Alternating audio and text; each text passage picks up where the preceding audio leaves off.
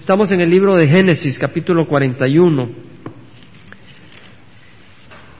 Y dice la palabra del Señor, nos quedamos en el, en el verso 44 la semana pasada, no terminamos. Y recordamos la historia de José. José, uno de los doce hermanos, hijos de Jacob, y había sido vendido por sus hermanos a una caravana de ismaelitas, ¿verdad? Y estos lo llevaron a Egipto y en Egipto fue vendido a Potifar, que era oficial del faraón, era capitán de la guardia del faraón. Y ahí estuvo hasta que la mujer de Potifar trató de hacerle un avance adúltero a José y José con temor a Dios se mantuvo separado de ese avance y lo metieron preso. Y estando preso, ahí eh, metieron preso también a la cabecilla, al jefe de los coperos y al jefe de los panaderos. Tuvieron un sueño cada uno, esa misma noche José les reveló lo que el sueño significaba, los tres días se cumplió. Mataron al jefe de los panaderos, lo ahorcaron, al jefe de los coperos lo sacaron y lo pusieron de nuevo en el puesto que tenía con el faraón. Pero se olvidó el jefe de los coperos de José y su, su sueño que había sido revelado por José, un hombre que realmente tenía la sabiduría de los dioses, decían ellos, la sabiduría de Dios. Pero Dios no se había olvidado de José y Faraón tuvo un sueño, aquel sueño de aquellas siete vacas gordas que salieron del río Nilo, el río principal de Egipto, y esas vacas gordas, hermosas, estaban ahí paciendo. Cuando salieron siete vacas delgadas, flacas, huesudas, y se comieron a las vacas gordas, pero aún así quedaban flacas y huesudas. Y después se despertó Faraón afligido y volvió a dormirse y tuvo otro sueño donde había una caña y habían siete espigas hermosas, color oro de trigo. Y de ahí brotaron otras siete espigas y se comieron a las hermosas. Y Faraón dijo, esto tiene que tener un significado y buscó un significado y los sabios y los adivinos del mundo no le pudieron ayudar. Pero José sí le ayudó, el jefe de los coperos se acordó de José que estaba en la cárcel, lo mandaron a llamar y él le reveló el significado del sueño a Faraón, pero le dijo que no era él el que se lo estaba dando, sino que era Dios el que podía interpretar el sueño. Amén. Así que esa es una reseña de lo que había pasado. Entonces el Señor levantó a José y lo puso encima de todo Egipto. Lo puso como vicepresidente de toda la tierra, de esclavo a vicepresidente. Dios fue el que lo había exaltado a este hombre eh, eh, fiel a Dios. Y aquí estamos, en el versículo 45, dice que Faraón llamó a José por el nombre de Sabna Panea y le dio por mujer a Asenat, hija de Potifera. No es Potifar, sino Potifera, este es otro. Potifera era sacerdote de On, no era sacerdote judío, era sacerdote pagano. On era la ciudad conocida como Heliópolis, donde adoraban al dios Sol, al dios Ra. Los egipcios veían el sol tan imponente y lo adoraban. Y le dieron a Senat por mujer de, José. Y el faraón le puso a José el nombre de Safnat Panea porque ese era un nombre egipcio. Lo quería hacer egipcio, uno de ellos. Y salió José por toda la tierra de Egipto. Dice el versículo 46, José tenía 30 años cuando se presentó ante Faraón, rey de Egipto, y salió José de la presencia de Faraón y recorrió toda la tierra de Egipto. Hermanos, ¿cuántos años tenía José? Tenía 30. Pero si nos recordamos en el versículo 2 del capítulo 37, habla de que José tenía 17 años cuando apacentaba el rebaño con sus hermanos y que su padre Jacob le dio esa, esa túnica de colores y que después lo mandaron a Dotán a buscar a sus hermanos, ¿verdad? Y ahí fue que sus hermanos lo vendieron por envidia. O sea que José pudo haber pasado 13 años en prisión, hermanos. Olvidado 13 años. A veces nos sentimos olvidados seis meses. José fue olvidado 13 años, pero el Señor no se había olvidado de él. Y dice el versículo 47 que produjo la tierra manos llenas durante los siete años de abundancia. Y él recogió todo el fruto de esos siete años de abundancia que hubo en la tierra de Egipto, y guardó el alimento en las ciudades, y guardó en cada ciudad el fruto de sus campos aledaños, circunvencinos. ¿Se acuerdan que José le dijo al faraón, búsquese a un hombre sabio, y ponga en las ciudades en lugares donde recoja el 20% del trigo y del grano que, que, cosechen, exija el 20%, de manera que por siete años, que son siete años de abundancia, que era la interpretación, que iban a ser seguidos por siete años de hambruna, que pusieran ese trigo y esos granos en esos graneros en las ciudades, de manera que rebalsaran para que cuando viniera la hambruna hubiera comida. Y Faraón dijo, nadie puede ser tan sabio como tú que me has dado la interpretación. Y Dios le había dado la sabiduría de qué hacer además. Dice la palabra del Señor, el temor a Jehová es el principio de la sabiduría. Y José tuvo esa sabiduría, no tuvo que sudar, no tuvo que gritar, la tenía porque era un siervo de Dios, amén. Y eso es lo que únicamente es que se necesita, ¿verdad? No es la obra de la carne, sino que es Dios lo que hace a través de sus hijos. Así de que aquí vemos que estaban recogiendo el grano, y dice el versículo 49, así José almacenó grano en gran abundancia como la arena del mar hasta que dejó de medirlo porque no se podía medir. Veamos, hermanos, de que José almacenó el trigo, ¿cierto? Exigieron el 20%, quiere decir que José realmente creía lo que había dicho. José realmente estaba convencido que esa revelación es de Dios. Y porque estaba convencido no se avergonzó de empezar a actuar. Y por siete años estaban recogiendo grano. Ahora imagínese si él hubiera tenido dudas de que no hubiera sido cierto. Al cabo de los siete años sigue la abundancia, el faraón lo hubiera quitado de su puesto, hasta lo hubieran metido preso de nuevo, por falso, ¿cierto? Pero aquí vemos que él tomó acción, tomó acción porque tenía fe. Él creía en la revelación de Dios y nosotros tenemos la palabra de Dios. Y si nosotros creemos en la palabra de Dios, vamos a tomar acción, amén. Amén. Esa es la fe, no es porque queremos salvarnos, sino porque creemos, punto. Entonces hacemos lo que el Señor nos dice. Dice el versículo 50 que le nacieron a José dos hijos antes de que llegaran los años de hambre, los que le dio a luz a Senat, hijo de Potifera, sacerdote de On. Y al primogénito José le puso el nombre de Manasés, que quiere decir el que hace olvidar, eso es lo que significa Manasés porque dijo, Dios me ha hecho olvidar todo mi trabajo y toda la casa de mi padre. Hermanos, es, hermoso pensar que José, después del sufrimiento, se acuerda que había sufrido por mucho tiempo y dice, Dios me ha hecho olvidar todo mi trabajo. Y el Señor nos llama a trabajar para Él. El Señor nos llama a perseverar para Él. El Señor nos llama a aguantar en las tribulaciones. Tiene que ser así.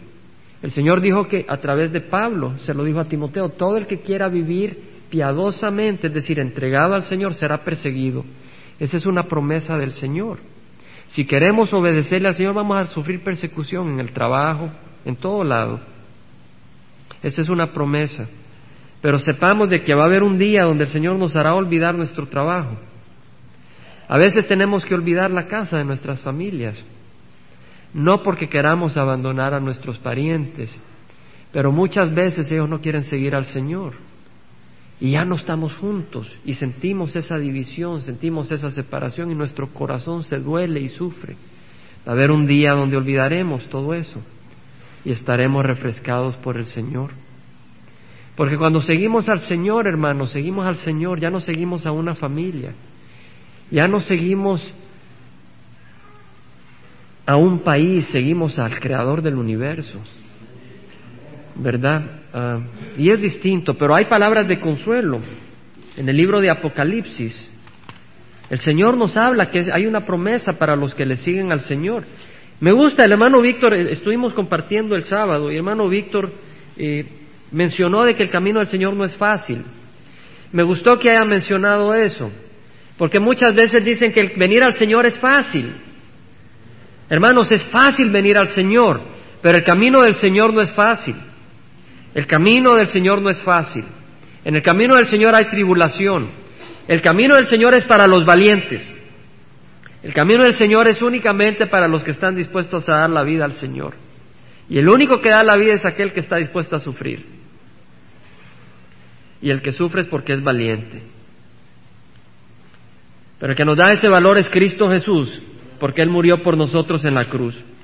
Y en Apocalipsis podemos leer, hermanos, en el capítulo 21, que dice en el versículo 1, después del milenio, dice la palabra, hermanos, esa es nuestra esperanza. Cuando uno corre una carrera, sabe de que va a recibir un trofeo si gana, pero él no espera el trofeo en medio de la carrera, él espera el trofeo al final de la carrera, pero tiene que tener en mente el trofeo, tiene que tener en mente la meta. Si el que está corriendo lo único que piensa es que está corriendo y no piensa que llega a un fin, se desespera, se desanima y ahí cae como plomo. Pero nosotros tenemos que ver cuál es nuestra meta, cuál es nuestro tesoro para tener ánimo.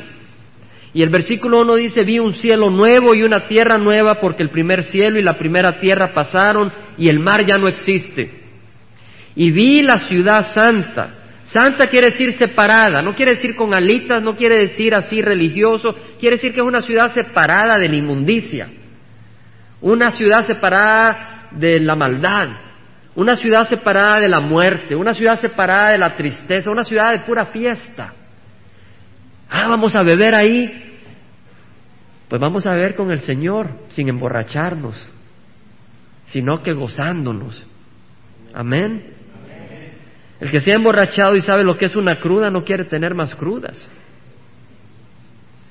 Dice, entonces oí una gran voz que decía desde el trono, he aquí el tabernáculo, es decir, la tienda de Dios está entre los hombres y Él habitará entre ellos. Imagínense, hermano, vamos a habitar en el palacio del Señor y ellos serán su pueblo y Dios mismo estará entre ellos.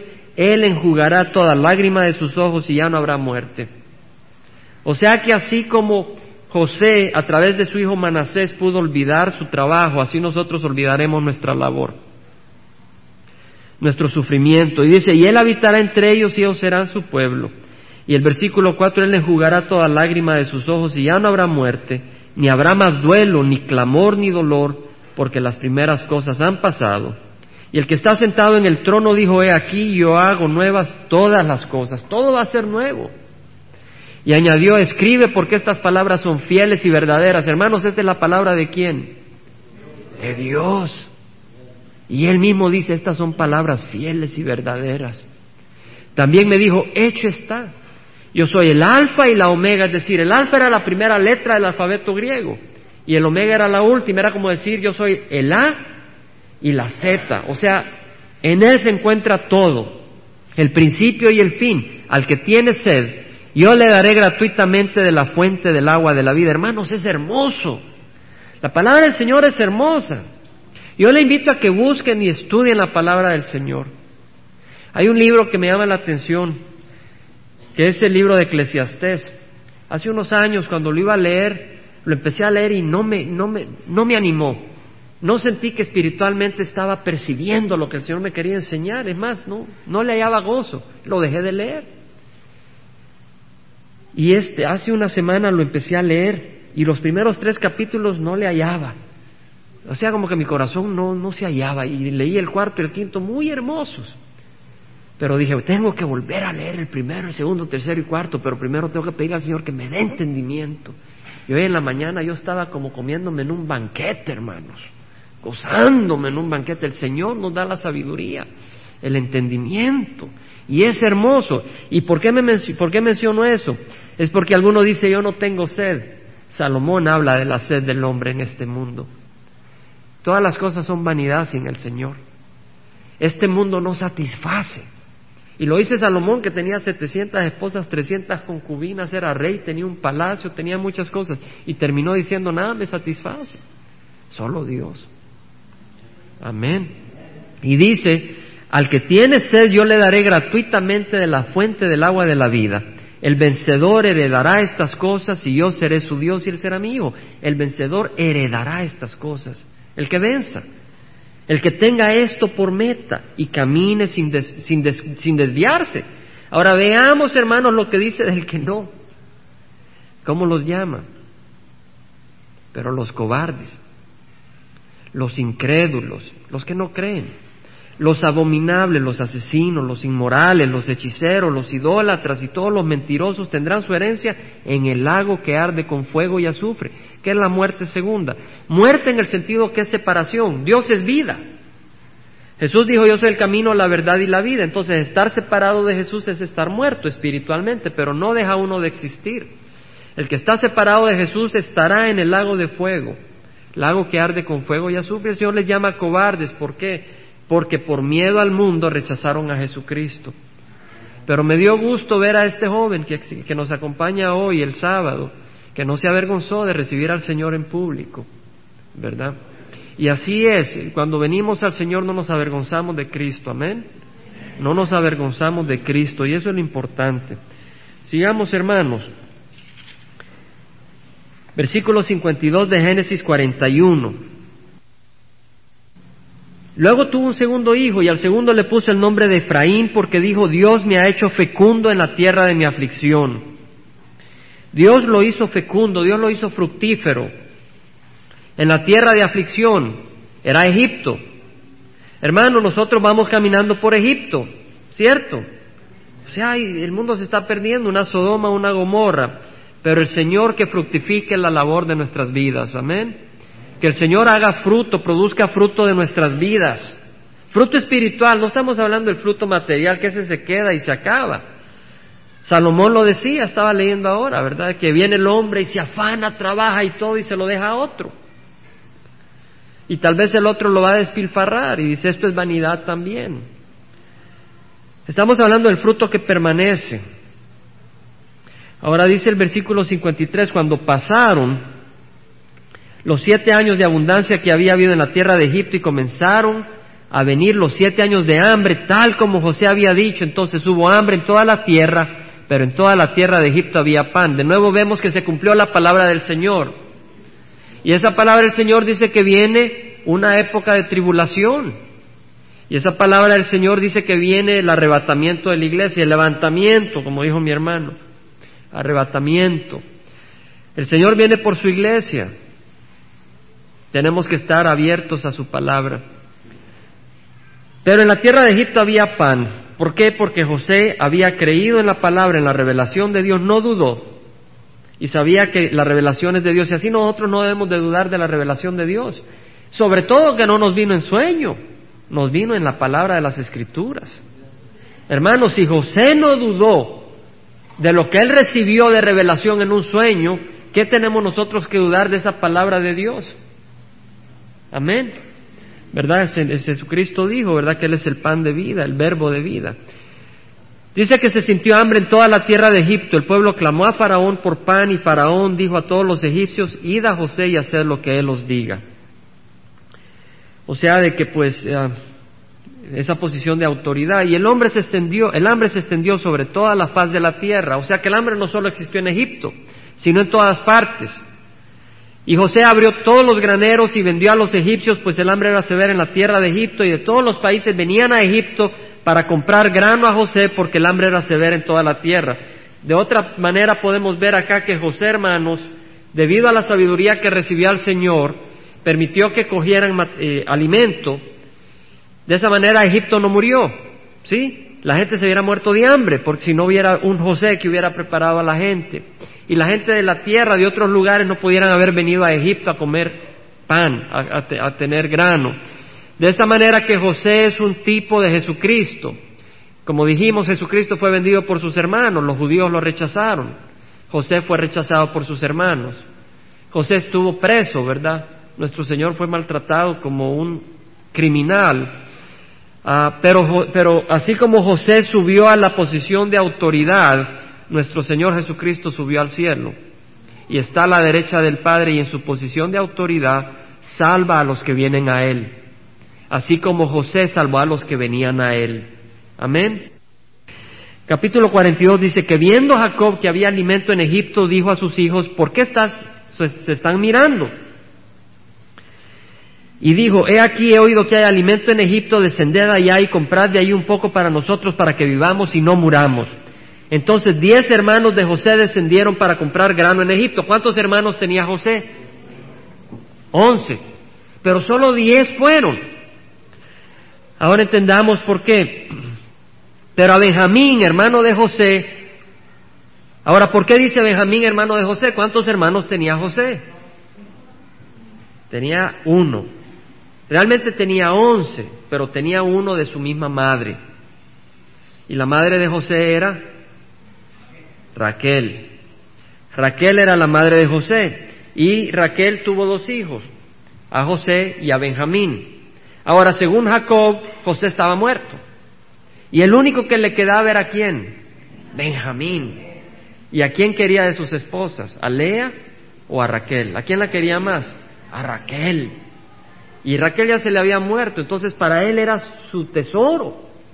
Si ya se había muerto José, Benjamín era su tesoro y no quería perder a su último tesoro. Dice, pero a Benjamín, hermano de José, Jacob no lo envió con sus hermanos porque dijo no sea que le suceda algo malo.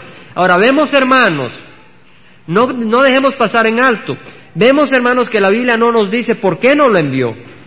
Porque podía haber escogido no enviar a Simeón, o podía haber escogido no enviar a Rubén, ¿cierto?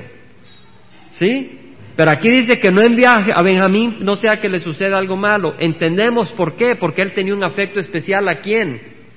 A Benjamín, ¿por qué? Porque él estaba enamoradísimo de Raquel. No nos lo dice, ¿quién nos lo revela? El Espíritu Santo.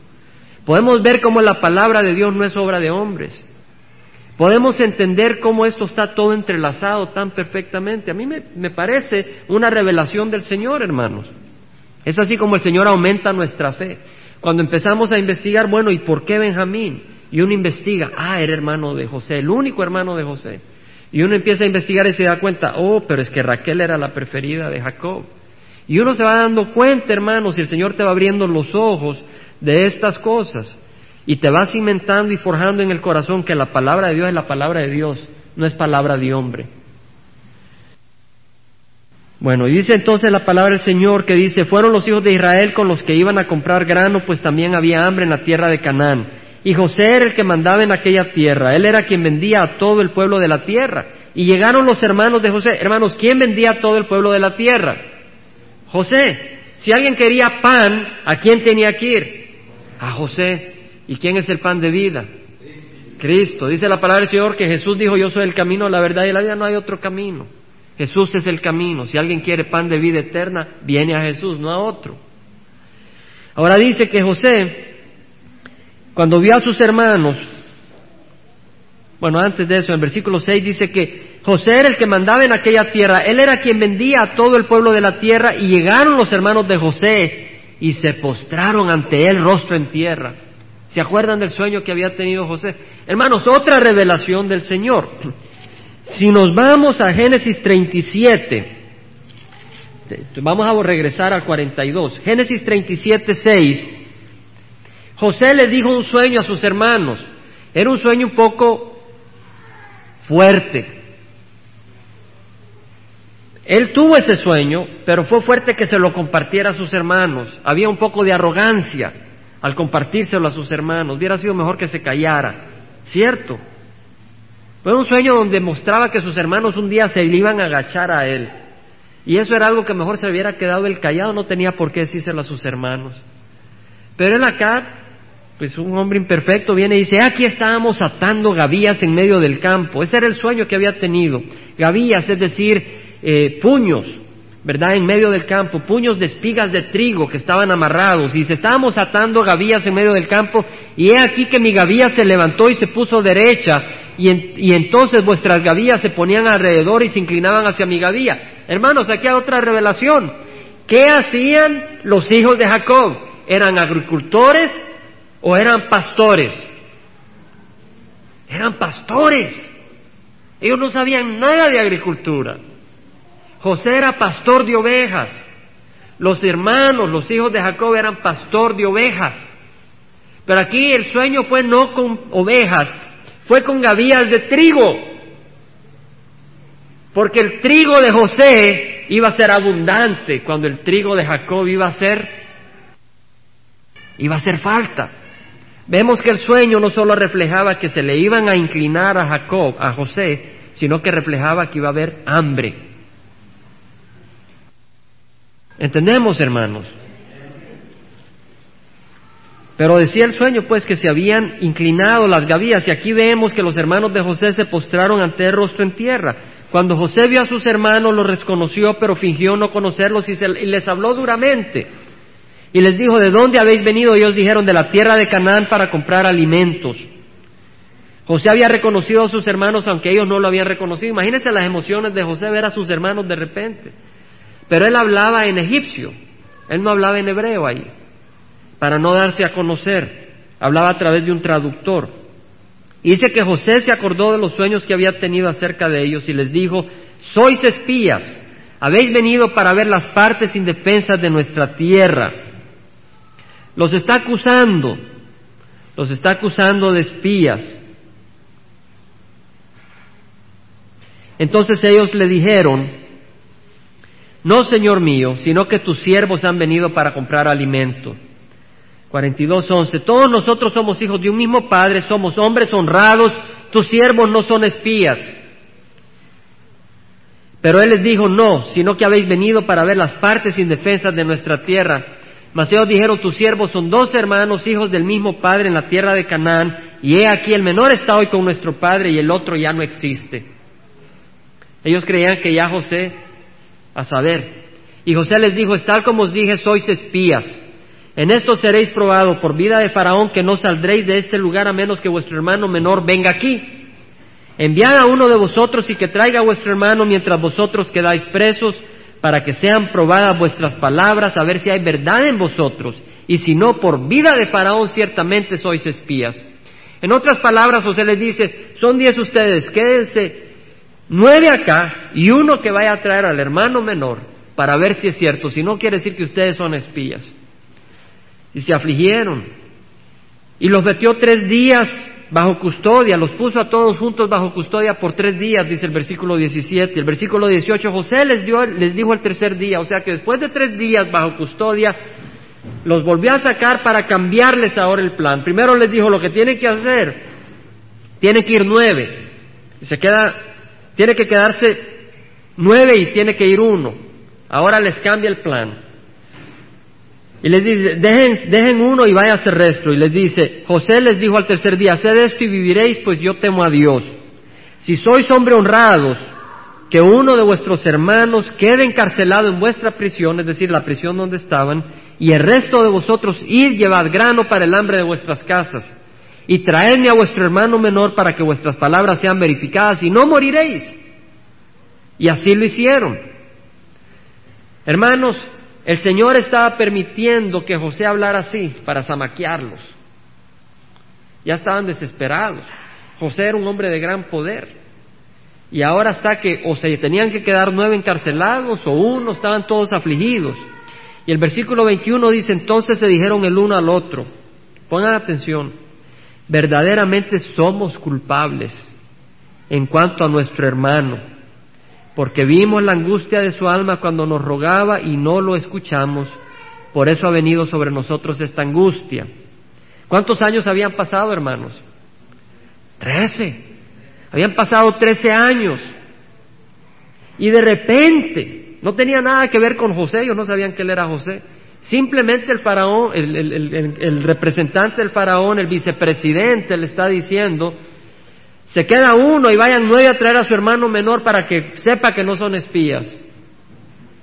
Y en, esa preocupación, en esa aflicción, en esa angustia habían sufrido hambre, se acordaron del mal que habían hecho. Amén.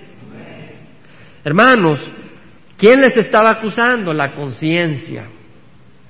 La conciencia les había acusado. Ahora, ¿cómo es posible que la conciencia no les había acusado por trece años? Yo creo, hermanos, de que sí les acusó por un año, por dos, y ellos iban echándole tierrita, hasta enterrar la conciencia para que no pudieran oír la voz del Señor. ¿Cierto? ¿Quién de nosotros no ha hecho eso? ¿Verdad? Se va por el mal camino y cubre la conciencia después para no oír, pero viene el Señor y zamaquea, hace un terremoto, y en un terremoto se abren grietas en la tierra. Y cuando se abrió la grieta que cubría, la tierra que cubría la conciencia de estos hombres, la voz de la conciencia se oyó de nuevo. Muchas veces en las crisis, cuando somos amaqueados, nos ponemos a oír las maldades que hemos hecho, ¿cierto? No estoy hablando, hermanos, para el que ya recibió a Cristo Jesús, porque eso quedó clavado en la cruz. Y no hay condenación para todo aquel que esté en Cristo Jesús. Pero estoy hablando para aquel que no había venido a Cristo, cuando nosotros no habíamos venido, o por alguno acá que no haya venido a Cristo todavía. Dice la palabra que dice, entonces se dijeron el uno al otro, verdaderamente somos culpables en cuanto a nuestro hermano, porque vimos la angustia de su alma cuando nos rogaba, se acordaron vívidamente y no lo escuchamos, por eso ha venido sobre nosotros esta angustia. Y Rubén le respondió diciendo, no os dije yo, no pequéis contra el muchacho y no me escuchaste, ahora hay que rendir cuentas por su sangre. Hermanos, ¿qué puede dar un hombre por pago de una vida a Dios que es su hacedor? Ellos creían haber matado a su hermano de alguna manera, se podía haber muerto, lo que fuera. ¿Qué podían haber dado de pago? Estaban perdidos. Se sentían perdidos en ese momento. Se sentían desesperados. Ellos dijeron que no eran espías y la conciencia de estos hombres le decían, cierto, no son espías, pero ellos también decían que eran honestos. Y la conciencia le decían, no eres honesto, tú vendiste a tu hermano. Y dice Santiago que el que cumple toda la ley pero falla en un punto se hace culpable de todos. Porque la ley dice, así como dice no cometéis adulterios, también dice no debes matar. Y el que no comete adulterio pero mata se hace infractor de toda la ley. Como hemos explicado, es como una cadena. Aunque todas las argollas de la cadena sean buenas, si una, si una argolla está rota, usted no se va a guindar de esa cadena en un precipicio. No sirve. De la misma manera, la conciencia de estos hombres les decía, sí, no son espías, pero ustedes vendieron a su hermano.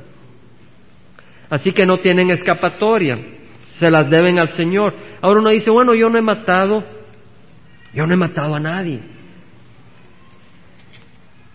Para el que ha venido a Cristo Jesús, o para el que haya matado a alguien, la sangre de Cristo es poderosa.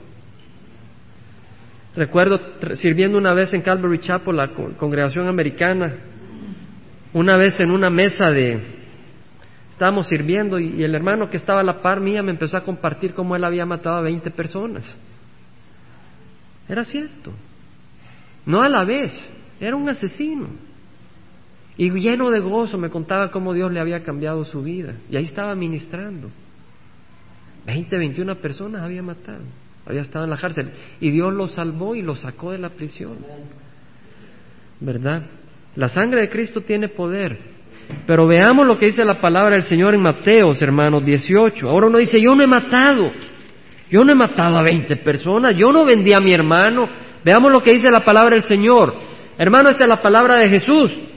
Dice, en aquel momento se acercaron los discípulos a Jesús diciendo, ¿quién es entonces el mayor en el reino de los cielos? 18.1. Y él llamando a un niño lo puso en medio de ellos. Puso a un niño en medio de los discípulos y dijo, en verdad os digo que si no os convertís y os hacéis como niños, no entraréis en el reino de los cielos. Hay que hacerse como niño. Buscar del Señor como un niño, no con malicia, sino buscar del Señor como el hijo busca a su papá. Amén. A eso nos llama el Señor.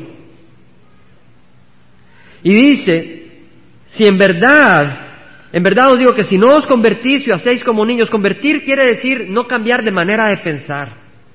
Vamos para un camino y uno dice cambio de dirección. Eso es todo. Y Él cambia nuestro corazón. Nosotros no nos podemos cambiar, nosotros no podemos cambiar nuestro corazón, pero sí podemos cambiar la dirección. Y si voy caminando hacia allá, yo puedo decir, no, camino hacia allá. Y el Señor se encarga del resto. Eso es todo. Así pues, cualquiera que se humille como este niño, ese es el mayor en el reino de los cielos. ¿Verdad? Un niño no es avaro. ¿Entendemos? Un niño está feliz sentado en los pies de su papá. Y al que reciba un niño como este en mi nombre, a mí me recibe. Yo le invito a pensar que allá en el lugar royal, allá hay niños en Cristo Jesús. Y si no los hay, ahí los sabrán si usted le llega a compartir la palabra. Y entonces el que reciba a un niño como este, usted está recibiendo a Jesús. Es para pensar, hermanos. Pero al que haga tropezar a uno de estos pequeñitos, miren la palabra del Señor Jesús. Aquí no está hablando al que mate a uno de estos pequeñitos, al que haga tropezar a uno de estos pequeñitos que creen en mí, mejor le sería que le colgaran al cuello una piedra de molino, de las que mueve un asno una piedra tan pesada que un hombre no la puede mover, se necesita un animal de carga. Y dice el Señor Jesús, a veces lo pintan, ay, qué bonito el niño Jesús. pero no han oído cómo habló nuestro Señor. Nuestro Señor habló muy fuerte contra el pecado. Tuvo compasión del pecador, pero no del pecado. Y tuvo compasión, pero tuvo amor y protección por sus hijos. Y aquí dice que sería mejor que le colgaran al cuello una piedra de molino de las que mueve un asno y que se ahogara en lo profundo del mar. Imagínese, sería mejor. En otras palabras, hubiera sido mejor no haber nacido, como se le dijo a Judas. Más te hubiera valido no haber nacido. Y todavía algunos preguntan si habrá salvado Judas, tal vez se salvó. Que lean las escrituras. La palabra de Dios nos lo declara. Si se hubiera salvado, pues le hubiera valido nacer. Pero si no le valió nacer es porque no va a estar en el cielo. Hermanos, es cosa seria. Porque si un hombre ve a un jovencito, a un niño que tiene fe en el Señor Jesús, y uno viene y le trata de quitar esa fe, no creas en esas boberías. Ven, vamos a echarnos unos tragos. Mira lo que dice el Señor. Mejor le sería que te colgaran al cuello una piedra de molino y que te ahogaran en lo profundo del mar. La voz de Jesús. O tal vez ves a una jovencita y tomas ventaja. Y tal vez ya cree en el Señor. Aquí te dice, mejor que te ahoguen en lo profundo del mar con una piedra de molino. Pero tal vez uno dice, bueno, pero yo no soy tan malo. El Señor dice que la paga del pecado es la muerte. ¿Por qué, hermanos? Porque el pecador no puede habitar con el Señor. El egoísmo no puede habitar con aquel que es amor. La oscuridad no puede habitar con aquel que es luz. Necesitamos la salvación. Y esa la encontramos en Cristo Jesús. Y la hemos recibido gracias al Señor. Seguimos en el 42. Ellos sabían que la debían, hermanos. Y el que no ha recibido a Cristo puede apagar su conciencia. Y si recibe la misericordia del Señor van a venir circunstancias que lo van a zamaquear y se va a reconocer su pecado y va a buscar al Señor. Pero si no, va a ocurrir cuando venga el Señor y ya sea demasiado tarde. Amén. Va a ser demasiado tarde. Ahora dice que ellos, sin embargo, no sabían que José los entendía porque había un intérprete entre él y ellos. Y se apartó José de su lado y lloró. Y cuando volvió a ellos y les habló, tomó de entre ellos a Simeón y lo ató a la vista de sus hermanos. O sea, de que vino José mismo y ató a Simeón, a uno de los hermanos. Él escogió a quién y le dijo, ahora váyanse y tráiganme a su hermano menor a ver si es cierto. Me imagino que cuando ató a Simeón se acordaron más claramente cómo ellos habían atado a quién, a José. El Señor estaba jugando en sus corazones, los estaba zamaqueando y haciendo sufrir para que vinieran al arrepentimiento. Y la prueba es que en trece años ellos no se arrepintieron, es que si se hubieran arrepentido hubieran buscado a quién? A José. Lo hubieran tratado de comprar de regreso. No les importó, no se habían arrepentido. Lo mismo le pasó a Judas. Judas se sintió mal de haber traicionado a Jesús, pero no se arrepintió. ¿Entendemos?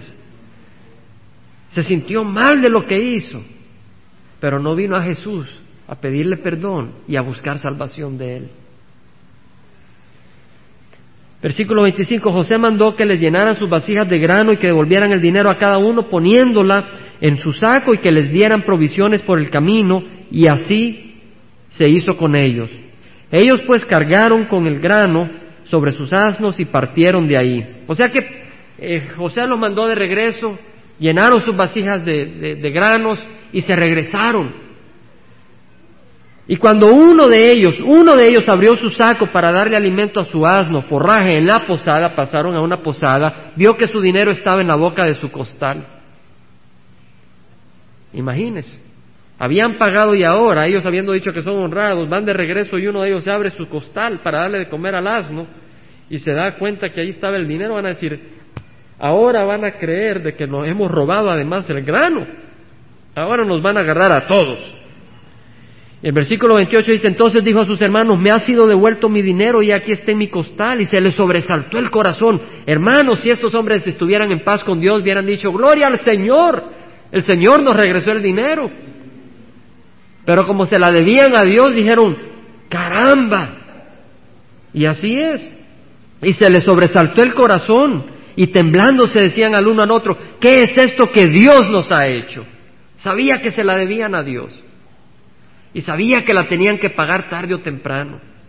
Y así es con el mundo, sabe que se la deben a Dios y acallan su conciencia.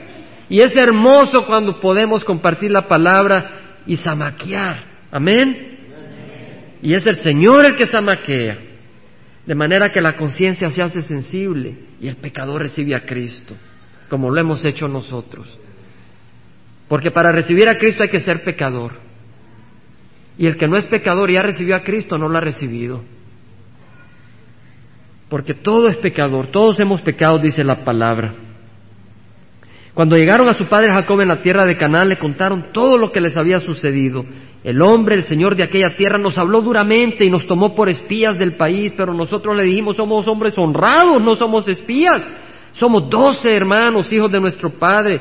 Uno ya no existe y el menor está hoy con nuestro padre en la tierra de Canaán. Y el hombre, el señor de aquella tierra, nos dijo, por esto sabré que sois hombres honrados. Deja uno de vuestros hermanos conmigo y toma grano para el hambre de vuestras casas y marchaos, pero traedme a vuestro hermano menor para que sepa yo que no sois espías sino hombres honrados. Os devolveré a vuestro hermano y podréis comerciar en la tierra. Le está contando a su papá lo que había pasado. Y sucedió que cuando estaba vaciando sus sacos, ahora todos empezaron a vaciar sus sacos. Y cuando los estaban vaciando, he aquí que el atado de dinero de cada uno estaba en su saco. Ya no era uno, todos tenían el dinero ahí. Ahí sí que se afligieron. Y cuando ellos y sus padres vieron los atados de su dinero, tuvieron temor. Y su padre Jacob les dijo, me habéis privado de mis hijos, José ya no existe, Simeón ya no existe y os queréis llevar a Benjamín, todas estas cosas son contra mí. Hermanos, las estaba pagando Jacob. Jacob le robiscompró, así decimos en Centroamérica, le robiscompró la primogenitura a Esaú. En otras palabras, se aprovechó que Esaú venía hambriento y le dijo, véndeme la primogenitura y te doy este plato de lentejas. Y le dio el plato de lentejas y le agarró la primogenitura, se aprovechó de la necesidad de su hermano, ¿cierto? Y después se disfrazó como Esaú para engañar a su papá Isaac, para que le diera la bendición de primogénito a, Jacob y no a Esaú. Era muy engañoso. Y le cayó fuerte porque su, su suegro, Labán, le dio a Lea en vez de Rebeca, en vez de Raquel la primera vez, ¿cierto? ¿Se acuerdan, hermanos? O sea que en la noche de boda él estaba enamorado, feliz por Raquel. Y en la mañanita le vio la cara, pero si no sos Raquel, era Lea, le dieron gato por liebre. Las pagó. Y aquí las paga más, porque vemos de que cree que su hijo José está muerto. Y ahora siente que ya su hijo Simeón está muerto y que encima le quieren matar a Benjamín. ¿Verdad? Las está pagando y bien dice la palabra, no os dejéis engañar, todo lo que uno siembra, eso cosechará. El que siembra para la carne, de la carne cosecha corrupción. Y el que siembra para el espíritu cosecha vida eterna. Podemos cosechar a la carne o al espíritu al pecado o a las cosas de Dios, de nosotros depende. Dice entonces que Rubén habló a su padre diciendo, puedes dar muerte a mis dos hijos y no te lo traigo. Ponlo bajo mi cuidado y yo te lo devolveré. Fíjese qué promesa más tonta, hermanos. Le está diciendo acá a su papá, Rubén, el hermano mayor, déjame llevarme a Benjamín. Y si no te lo regreso, mata a mis hijos, yo te voy a regresar a, a Simeón y a Benjamín. Hermanos, el hombre no tiene poder para hacer esas promesas.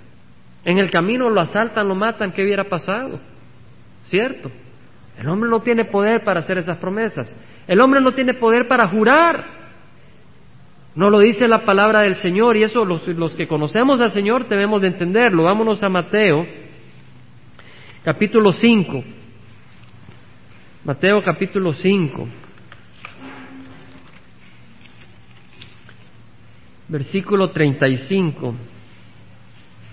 Dice la palabra del Señor, versículo 33. Habéis oído que se dijo a los antepasados, no juraráis falsamente. O sea, no jurar en vano, ¿verdad? Jurar es decir, yo te juro por Dios. Algunos dicen, yo te juro por Diosito. ¿Creen que Diosito es así? No es Diosito, es un gran Dios. Y el que reconoce a Dios no anda usando su nombre por cualquier cosa. Yo te juro por Dios, un momentito. Dios es Dios. Dios no es una imagen religiosa. Dios es quien creó el universo con el abrir de su boca.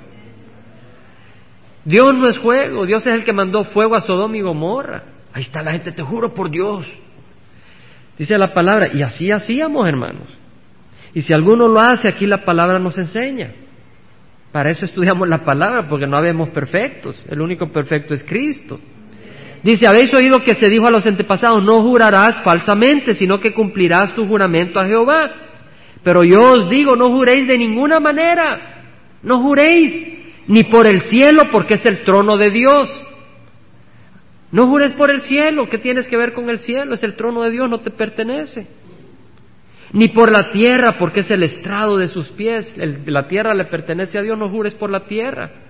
Ni por Jerusalén, porque es la ciudad del gran rey ni jurarás por tu cabeza, porque no puedes hacer blanco o negro ni un solo cabello. Sí, con el tinte ahora sí, pero no estamos hablando de eso. De lo que habla el Señor Jesús es que por más tinte que te eches no puedes hacer tu pelo rubio si no salió rubio. Le podrás echar agua oxigenada, pero no será rubio. Amén. Y si no puedes hacer ni eso, no jures. Y dice antes bien sea vuestro hablar sí, sí, o no, no, y lo que es más de esto procede del mal. Eso es todo. Vas a ir a, tal lugar, sí, nada de que te lo juro, amén. O que te lo prometo, nada, no podemos prometer. Santiago nos habla de eso. Si estamos prometiendo, Santiago nos habla mucho de eso. Santiago capítulo 4, después del epístola a los Hebreos. Versículo 13. Hermanos, esto es para que lo apliquemos, amén. Sabemos de que muchos venimos de un ambiente donde uno pasa jurando, ¿cierto? Pues si nosotros todavía tenemos esa costumbre, yo les invito, hermanos, no juremos, amén. Pero también muchas veces andamos prometiendo. 4, 13. Oíd ahora lo que decís, hoy o mañana iremos a tal o cual ciudad y pasaremos allá un año, haremos negocio y tendremos ganancia. Sin embargo, no sabéis cómo será vuestra vida mañana. Solo sois un vapor que aparece por un poco de tiempo y luego se desvanece. Más bien deberías decir, si el Señor quiere, viviremos y haremos esto o aquello. En la tierra de donde vengo la gente dice constantemente, primero Dios. Nos vamos a ir a emborrachar, primero Dios. No saben lo que dicen. Vas a ir a la fiesta, primero Dios. Primero Dios, si fuera primero Dios no iría a esa fiesta. Pero el punto es, primero Dios, si es la voluntad de Dios, si, el Señor quiere viviremos y haremos esto o aquello. Pero ahora os jactáis en vuestra arrogancia, toda jactancia semejante es mala. Esto es lo que nos dice el Señor. Amén. Entonces, eh, Rubén Prometió que iba a traer a sus a Benjamín de regreso.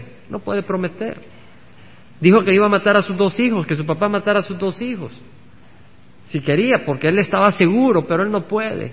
Solo es la misericordia del Señor. Y Jacob dijo, mi hijo no descenderá con vosotros, pues su hermano ha muerto y me queda solo él. Me queda solo él. ¿Se da cuenta? Si algo malo le conteste en el viaje al que vais, harás descender mis canas con dolor al Seol. Hermanos, nos vamos a alargar unos diez minutos acá, pero es, es parte principal del estudio. Quiero que vayamos a la epístola de Romanos. Les pido un poco de paciencia, pero creo que es importante lo que vamos a estudiar. Hemos visto la conciencia, amén. Hemos leído de la conciencia de los hermanos de, de José. La conciencia les acusó. Después de trece años, la conciencia que estaba apagada, que estaba callada, Dios en su misericordia los zamaqueó y al ser zamaqueados esa, tierra que habían tirado encima se resquebrajó y oyeron la voz de la conciencia. Te deshiciste de tu hermano. Tú le debes a Dios. Y es una misericordia cuando el Señor nos zamaquea y nos permite escuchar no solo a la voz de la conciencia, sino al Espíritu. Pero quiero que leamos sobre la conciencia. Porque hermanos, esto es importante. Romanos capítulo 2, versículo 5.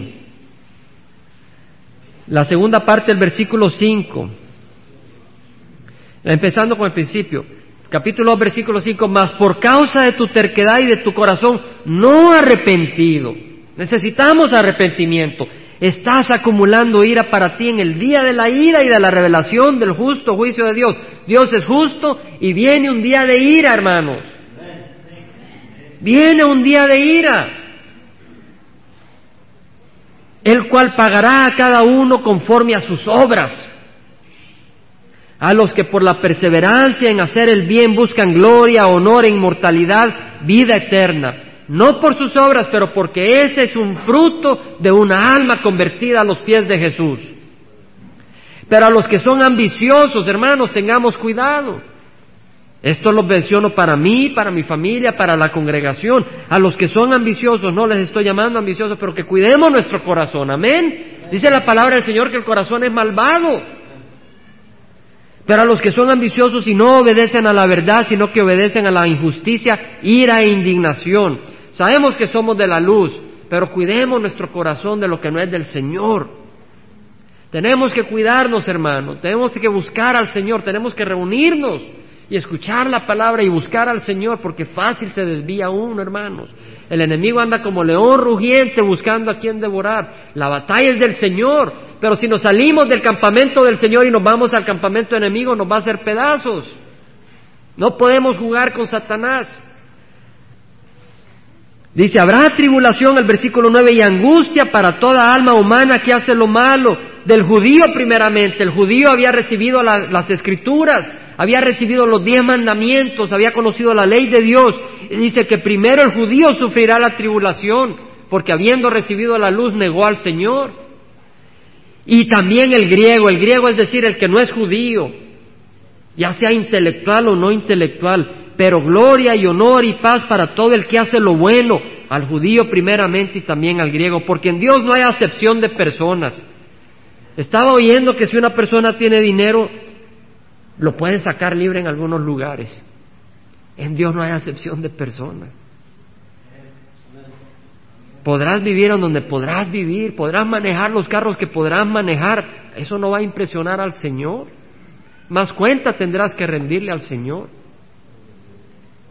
Pues todos los, ahora veamos lo que dice, todos los que han pecado sin la ley, es decir, los que no conocían la ley de Dios y pecaron, no pueden decir como yo no conocía la ley de Dios, pues ya estuvo, suave, Dios no me va a exigir nada. Hermanos, es como el que no sepa la ley de la gravedad. La ley de la gravedad dice que si uno, los cuerpos se atraen. Y si hay un precipicio y usted agarra una piedra y la tira, se cae. Y si usted no conoce la ley de la gravedad y se salta para ver qué pasa, la ley de la gravedad no lo va a levantar. Ahí se cae. Conozca o no conozca la ley, se va a hacer pedazos porque es ley. Todos los que han pecado sin la ley, sin la ley también perecerán, dice la palabra. Y todos los que han pecado bajo la ley, por la ley serán juzgados. Porque no son los oidores de la ley los justos ante Dios. Uno dice, yo voy a la iglesia todos los domingos y oigo la palabra de Dios, pues mayor es todavía el juicio que tendrás porque eres más responsable por lo que has conocido. Sino los que cumplen la ley, esos serán justificados. Hermanos, ¿y quién cumple la ley a perfección? Nadie, excepto Cristo. Por eso Él nos vino a salvar. Y eso es lo que vamos a seguir leyendo. Porque cuando los gentiles que no tienen la ley cumplen por instinto los dictados de la ley, ¿se dan cuenta? La conciencia, ellos no teniendo la ley, son una ley para sí mismos. En otras palabras, el gentil, el que está en una isla por allá, nunca ha oído de Cristo, nunca ha oído la palabra de Dios. Dios le ha puesto en su instinto el entendimiento de no matar, de no hacer esto, de no hacer lo otro. Pero Satanás ha estado trabajando mucho, distorsionando ese instinto. Y el hombre está distorsionado. Y dice, ya que muestran la obra de la ley escrita en sus corazones, el versículo 15, sus conciencias dando testimonio. Ve la palabra conciencia, hermanos. Estamos hablando, sus conciencias dando testimonio y sus pensamientos acusándolos unas veces y otros defendiéndolos. Vimos como los hermanos a veces se sentían como, no, no somos espías, pero no eran honestos. La conciencia los defendía, la conciencia los acusaba. En el día en que según mi evangelio Dios juzgará los secretos de los hombres mediante Cristo Jesús, hermanos, Cristo Jesús va a juzgar al hombre, al hombre que descansa en la ley. Ahora en Romanos 3, 19 dice, Ahora bien sabemos que cuando dice la ley, lo dice a los que están bajo la ley para que toda boca se calle y todo el mundo sea hecho responsable ante Dios. La ley calla al hombre que cree que es bueno. Amén. La ley nos muestra que somos pecadores. Eso es la ley, es un tutor que nos guía hacia Cristo Jesús. Nos hace ver que necesitamos salvación porque somos pecadores. Porque por las obras de la ley ningún ser humano será justificado delante de Él. Pues por medio de la ley viene el conocimiento del pecado. La ley nos hace entender que somos pecadores. Pero ahora, aparte de la ley, la justicia de Dios ha sido manifestada atestiguada por la ley y los profetas. La misma ley, los mismos profetas hablaban de esta justicia. Sin derramamiento de sangre no hay perdón de los pecados, dice la palabra.